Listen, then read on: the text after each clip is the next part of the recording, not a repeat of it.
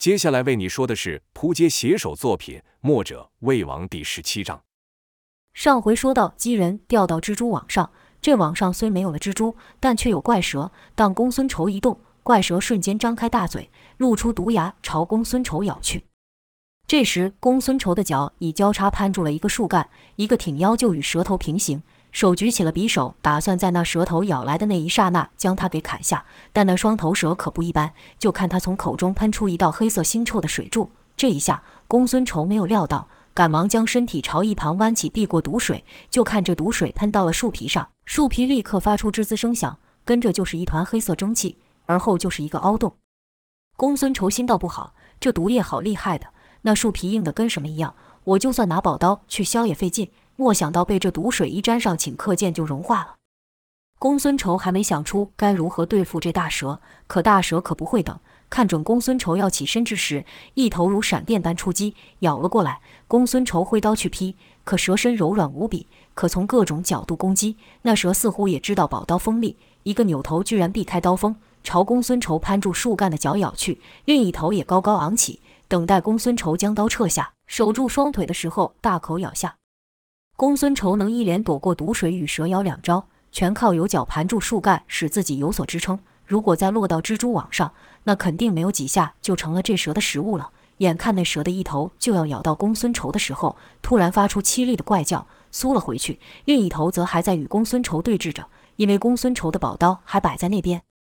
原来是公孙仇看准了两蛇的夹击之势，持刀那手不动，另一手则朝咬来的那蛇戳去。任学戳打本就是公孙仇的拿手本领，管你是人是蛇，双眼都是弱点，故公孙仇就以剑指插向蛇眼。那蛇吃痛才缩了回去。当双头蛇以公孙仇为目标时，其他小蛇也是如此，都围在大蛇旁边蠢蠢欲动。公孙仇见把蛇全都吸引过来了，便朝其他人喊道：“这些家伙现在只注意我，你们赶紧趁这时候爬出去，但别有太大的动静。”说话间，公孙仇已用宝刀杀了一小蛇。姚建轩刚开始不知道公孙仇有什么打算，见他露了这么漂亮的一手，是看得呆了。经公孙仇这么一提醒，赶忙手画脚抬地朝崖边爬去。由于有石刚在后面推着赵月华，赵月华第一个就爬出了网。到了崖上，赵立刻捡起了地上的石条，帮忙公孙仇拨打一些正在爬树的小蛇。蛇再厉害，又哪里经得住石条一撞？眨眼间打死好几条小蛇。紧接着，童风也爬上了崖。跟着就看他朝那大树上一跃，落下时手上多了一根树枝，跟着他就将树枝递给姚。姚接过树枝后，童风便立刻往回拉。姚借此一力也到了崖上，但几人如此动静也惊动了其他的蛇，部分原本围着公孙仇的蛇掉头回去。姚被拉起的时候就被一条小蛇给咬上了，所幸那蛇不大，且咬在姚的鞋上，姚还没有落地就将脚上那小蛇甩去。再看石刚身上已有数十条青蛇，赵担心道。你身上好多蛇，小心啊！他张口咬你了。石刚道：“小姐别担心，小的皮粗肉厚，他们咬不透的。”赵才放心，说道：“也对，宝刀利剑都不一定能伤得了你，何况这些小玩意。”尽管石刚这么说，童风还是立刻朝石刚递出树枝。石刚接过后，童风照样往回一拉，也将石刚拉了过来。正此时，那被公孙仇伤了眼的蛇头开始疯狂地乱喷毒液。毒液落到蜘蛛网上，网子立刻融破，滴到小蛇上。小蛇也是顷刻毙命。面对如此无差别的攻击，公孙仇也没有办法对付，只能赶紧逃离。很快的，那张蜘蛛网由于毒液到处喷溅的关系，愈破愈多洞，终于是支撑不住，整张网破掉，网上的那些大蛇、小蛇就全都掉了下去。危机过后，赵就开始念叨：“该死的姚建轩，这一切都是你害的！不认得路，你就大大方方的承认。”没有人会笑你愚蠢。姚不服道：“这怎么能怪我？你自己看一下，这每个地方都长得一样。你分得出来的话，那给你来带路。”公孙仇被他们两个吵得脑都疼了，只好道：“你们现在就先别再吵了。我听说蛇的视力虽然不好，但听觉不错。我们还不知道这附近有没有其他的蛇呢，别又把他们给引来了。”赵、姚这才闭上了嘴。而后，几人继续朝树丛深处走去。幸运的是，走没多久，就看到了一个被树缠绕的石像。那石像的身体已经全被大树给吞了进去，只剩下那把大剑露在外面。姚一见此物，便兴奋大叫道：“就是这个，就是这个！看到这巨人，就知道我们离古塔不远了。我就说没有迷路吧。”公孙仇昨日听他们提到此事，忍不住低身将脸贴近大剑观看，果然感到巨剑的表面还散发着一股凉气。再抬头看那石像与古墓，没有一千也有几百年，经过如此长的岁月，这剑的锋利居然能够丝毫不减。再说这么大一柄剑，少说也有上百来斤，谁能使得动呢？这一切实在是匪夷所思。莫等他好好安静的思考，赵雨瑶就又往内部跑去，公孙仇只得跟上。没一会，终于让他们找到了那用石板铺成的道路。穿过了一道又一道的石门后，眼前出现了那神秘的古塔，还有那座让他们害怕的石桥。尧、赵这回莫再抢快，而是等人都到了那石桥前，尧才说道：“这河里的怪物动作虽然不快，但数量却不少。只要我们一上桥，他们就会爬上来。他们外表硬得要命，很难伤到他们。但奇怪的是，他们似乎不敢接近门那里。”我们干脆一鼓作气就跑到那门前，那些怪物就拿我们没辙了。公孙仇道：“万一那些怪物转性了，敢靠近，到时候一拥而上，我们可真就无路可逃了。”尧没有想到这一点，只好道：“这不可能吧？怎么还有转性的？又不是。”说着看向赵，赵立刻道：“你看我干嘛？我又不是怪物。”赵以为姚在暗讽自己，姚解释道：“我是要说，昨天的情况你不也看到了吗？”赵哼了哼声后，才道：“叔，这次他确实莫胡扯。水里那些怪物确实不敢离那门太近，不然我们现在也不可能站在这和你说话，早就被怪物给吃了。”公孙仇看赵的表情，也是很想进去古塔一探，只好道：“好，那就依你们说的吧。”而后尧自告奋勇走在最后，让其他人先过。几人脚一踏上石桥，怪物果然就有动静，纷纷沿着桥墩爬了上来。只是这次众人没有停留，是直奔塔门。可这石桥颇长，即便几人脚程再快，也还是有几只怪物爬了上来。有一只爬得最快，张着大口，奔着短腿朝众人袭来，被尧绕到身后，抓起尾巴给甩了出去，撞倒了几只刚要探出头的怪物，扑通扑通的都掉回了水里。前方又有一只怪物挡道，公孙仇拿起宝刀就朝那怪物的头部插去，可宝刀只插入数度而已，那怪物吃痛，大口左右摇摆。公孙仇见伤不了他，干脆学尧抓起他的尾巴甩回河里去。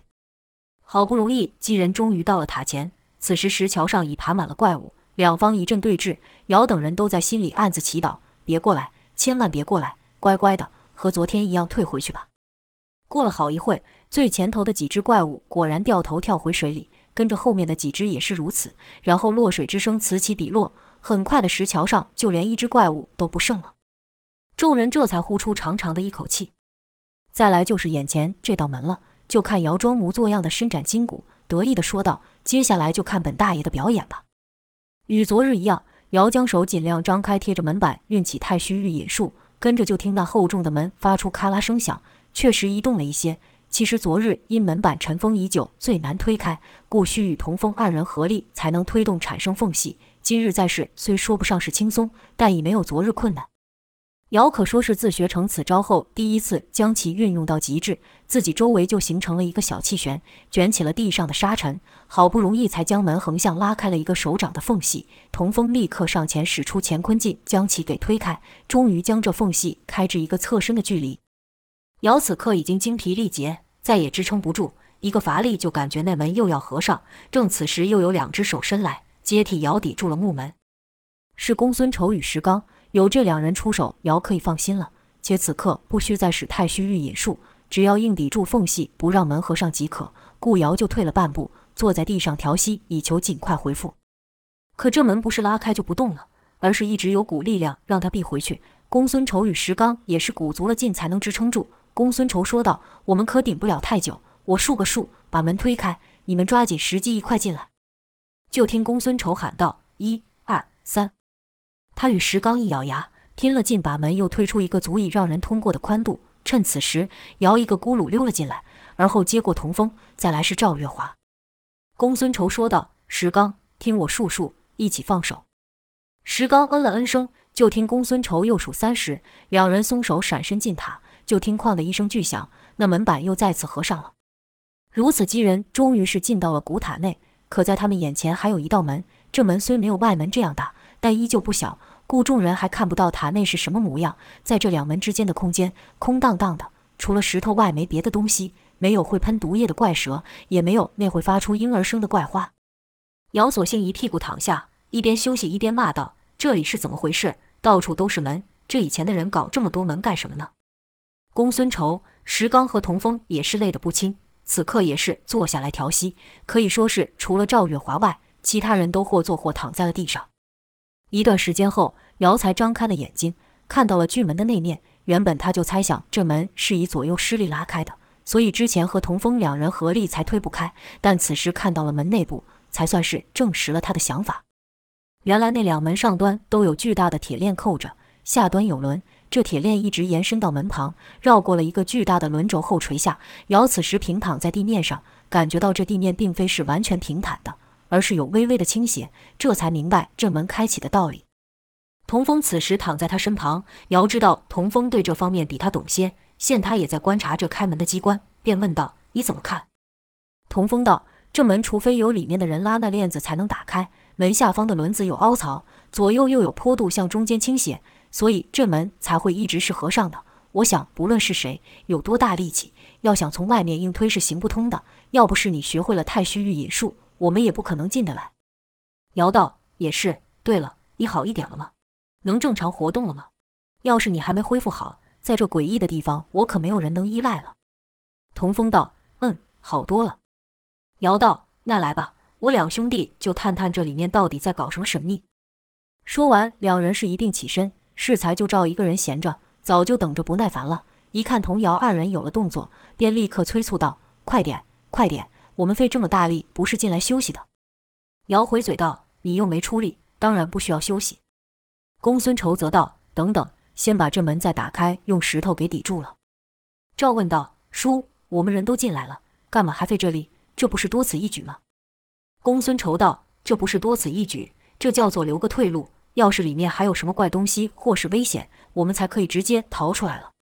赵这才明白，点头说道：“还是叔想的周到。”于是几人分头行事，有人拉链子，有人推石头。发现到从里面拉门，虽然也不可说是轻松，但只要合两人之力也可动作。不禁都佩服起古人的机关设计，如此外门就留了个一人能通过的空间。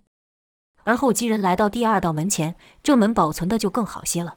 而且门的四框是金色，门板上还刻有精美的浮雕。但众人现在没这闲情逸致欣赏，只想一睹门内风光。石刚先伸出手试着去推，这门是纹风不动，像是和前面的门一样，须得横向使力。此刻既然已知道了门内部的机关，这开门之法就不再神秘了。这门上的浮雕正好可作为施力的点，于是五个人十双手的各自找好位置，一起朝左右出力，果然将门给推了开。可众人没有料到的是，随着内门的开启，透出金黄色耀眼的光芒。几人穿过这门后，看到里面是金碧辉煌，和这城外面斑驳残破的模样完全不同。姚兴奋道：“这这些该不会都是金子吧？”说话时，姚已经用脸贴，用手去抠墙上那金色之物。公孙仇等人也是一副难以置信的模样。金银珠宝他也不是没看过，但整座建筑都用金银装饰，那还真是没听说过。没一会，又听到姚喊道。你们快过来看，原来这凹洞镶的是珠宝啊！童风与赵凑了过去，看到沾上黄金的石头上还镶有各种耀眼的宝石，有绿、有白、有红、有蓝等各种艳丽缤纷色彩。赵惊讶道：“该不会我们之前在外面看到的石头，原本也是镶满了宝石吧？”姚道：“那玄用说，肯定是如此。”赵又问道：“可这岛上除了我们之外，也没有别人，宝石都去哪了呢？”姚道。搞不好都被那些怪物给吃了呢。赵道：“胡说！我看他们比较想吃你。”塔内空间看起来较外面看还要宽敞，足可容纳千人。四周的图案都和刚才那门板一样，刻有密密麻麻的浮雕，且图像甚为细腻，连人的五官、胸脯、手里拿的器具都刻得一清二楚。由于浮雕位数太多，除了公孙仇有留心在看外，其他几人怎么看好似都差不多，便只将注意力集中在那些光彩夺目的宝石上。走了一会，就听赵喊道：“喂，你们看，这还有路呢！”姚建轩和石刚就靠了过去，果然见到一条向上延伸的阶梯。没过多久，童风也喊道：“我这也发现了一条。”三人又跑过去看，却是一条向下延伸的阶梯。姚就奇怪了，说道：“难道这塔不是我们外面所看到的那样？不光是盖在地面上。”连地底下还有，赵便回道：“你下去看看，不就知道了。”姚当然是立刻反对，说道：“你当我傻呀？我才不去！要去你去。”赵道：“我什么身份？怎么可能会下去？”石刚道：“我去。”赵点了点头，说道：“对对对，你去最合适。”可却被童风给拦住，说道：“不行，这里面有太多我们不知道的危险。等我们了解情况后，我陪你一起下去。”说话时，童风看赵，赵才改口道：“他说的没错，之后我陪你一起去。”于是这几人又继续往内走去，发现这塔里面可不只是一两条通道而已，足有数十条通道，有些只是往上，有些只是往下，有些则是上下皆可。突然间，一个清脆的声音响起，似乎是从上面掉下了什么东西。五人不约而同朝声响之处看去，是一颗原来镶在天花板上的宝石。姚抬头上看，才刚开口问说：“这怎么回事？”就看一颗、两颗、数千颗宝石与原本粘在墙上的金箔都脱落下来，天花板上的、墙壁上的，一个接一个，一片接一片，纷纷掉落。宝石摔到了地上，就变成五彩斑斓的一堆粉末。姚开始还在幻想呢。我要是带走这么一两颗宝石，这辈子可就不愁吃喝了。谁知道这美梦才没做多久就破灭了。就听瑶对着空气求道：“哎呦哎呦，别再掉了，我的心都碎了，好歹也留一点给我吧。”但这哪里有用？珠宝和金箔还是不断的掉落粉碎。尽管瑶到最后是躺在地上，用身体去接，让珠宝直接掉在他身上，可是情况还是一样，一碰就变成了粉末，任瑶如何哭天喊地都无法停止。表层的金银掉落后，露出的是一块块巨大方正的石头，就和丛林中他们看到的一样，只是这些石块状态更好些，毕竟算是刚出来见世面。姚沮丧了好一阵子，现没有人理会他，自己只好又站了起来。再看其他人，公孙仇还是和刚才进来时一样，皱着眉，一跺一跺地沿着石块上的浮雕摸去。赵与石刚是二人一组，已经走了好远。姚心想：这些人怎么回事？都没看到这些宝物吗？这样不就显得只有我肤浅了？姚哪里知道赵从小生活优渥，贵为江湖第一寨的小姐，什么好东西没见过，故这些金银财宝他早看惯了，只不过看到如此规模的财宝，大感惊讶而已。至于公孙仇呢？若这里面放有一颗千年灵芝之类的罕见药材，恐怕他会比瑶还激动。石刚就别提了，对瑶来说，他就是个听话的家伙，既没有主见，也没有任何欲望。真不知道公孙仇怎么把一个大活人改造成这样。他们都不和瑶一样，从小生活贫苦，被人瞧不起，这才知道钱财的珍贵。叹了口气后，瑶拍了拍身上的金银宝粉，装作不在意的样子，站了起身，四处张望，看到童风也低身在地上，手上抓着一坨金粉。姚心道：还是师弟有人性，和我一样像个正常人。便朝童风走近。想说讲几句什么钱财乃身外之物之类的，好好安慰他一番。可待他走近一看，童风脸上可一点都没有遗憾的模样，是一会摸着金粉，一会摸着石头，像在研究些什么。待瑶走来后，童风便主动说道：“我知道为什么这些宝物会脱落了。”瑶问道：“为什么？”童风拿起一个已经碎到一半的宝石，翻过面来说道：“你看这宝石的背面是什么？”瑶摸了摸，说道：“这不就是泥土吗？这里面到处都是石头。”沾上些泥土有什么好奇怪的？童风道：“这应该不是普通的泥土。你看这些宝石跟金银的背面都是这东西，想来以前是靠这东西粘上去的。因为时间久了，才失去了粘性，变成泥粉。加上我们把门打开，风这么一进，将这些粉末给吹掉，珠宝才会掉下来。也不知道姚是听明白了还是没听明白，只是问道：他掉归掉，也不至于就变成这样啊？”说着，姚伸出手上还捏着的宝石粉末。童风搔了搔头道：“这我就不知道为什么了。”姚道：“也罢，我看你手上那颗就还行，至少还有一半。我们再找些，等我们哪天回去了，带给师傅看，让他也开开眼。”童风一听也觉得有趣，笑道：“到时师傅问我们怎么一去就这么长时间，我们就可以说是给师傅寻宝去了。”姚笑道：“正是如此。”然后童风便和姚一起挑拣满地的金银粉末。又过了一会，听到赵兴奋喊道。喂你们快过来看，这东西奇怪的很。